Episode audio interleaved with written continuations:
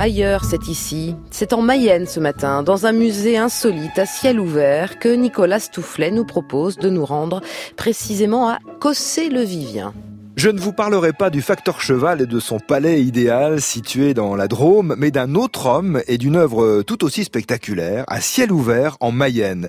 Cet homme, c'est Robert Tatin, rien à voir avec la tarte du même nom. Robert Tatin est un artiste qui a vécu de 1902 à 1983 et qui s'est forgé tout au long de sa vie une expérience par les voyages et le travail de la matière. Il n'était pas autodidacte. Et tout cela l'a amené à réaliser les 20 dernières années de sa vie la plus incroyable des œuvres. Il a construit euh, cette œuvre comme un aboutissement, comme l'explosion du savoir-faire acquis des décennies durant en Mayenne, à Cossé-le-Vivien. Et c'est dans cet environnement d'art que nous retrouvons ce matin le directeur de ce musée Robert Tatin, Bruno Godivier. Bonjour Bruno Godivier. Bonjour. Où êtes-vous installé précisément dans cet immense espace artistique? Actuellement, je suis au cœur du musée, dans le jardin des méditations. C'est vraiment euh, le cœur de cette sculpture monumentale réalisée par Robert Tatin euh, entre 1962 et 1983. Et je suis face à la porte du soleil. Euh, c'est de là qu'apparaît tous les matins le soleil à l'est. Et puis dans mon dos, la porte de la lune marque la, fin du jour. Alors les deux grands monuments sont séparés par un bassin avec des fleurs, avec des poissons également. Et tout le monde a, l'air de, de bien se réveiller ce matin.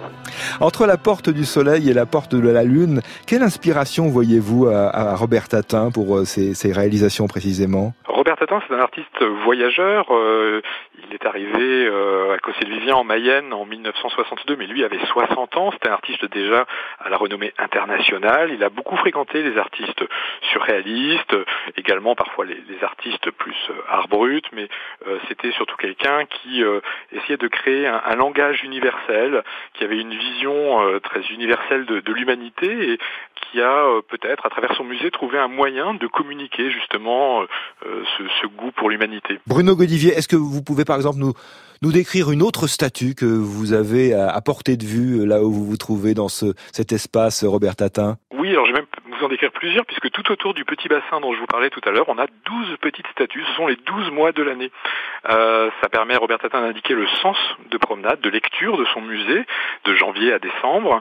Et chacune de ces statues représente euh, un événement important de, de la nature dans l'année, un événement aussi euh, dans notre culture, hein, puisqu'on retrouve les, les, grandes fêtes avec, euh, avec Noël, avec Pâques. Euh, et puis, chaque mois est un petit personnage qui nous raconte une histoire, qui est colorée, qui est peint et qui, euh, je crois aussi, anime bien, nous accompagne en tout cas euh, tout au long de notre visite. Des statues, des sculptures, euh, un bassin, des portes, c'est extraordinaire et sa propre maison parce qu'il a habité sur place. Il faut aussi visiter sa maison, une petite maison d'ailleurs, modeste maison. Oui, une maison très simple. Il avait une vie extrêmement simple et il a restauré cette maison. Il y a vécu. Alors il l'a restauré aussi avec sa vision d'artiste. On y retrouve bien sûr ses objets du quotidien, de sa vie quotidienne. Tout est resté en place. Il y a vécu 21 ans avec son épouse, euh, qui a également souhaité que tout reste en l'état.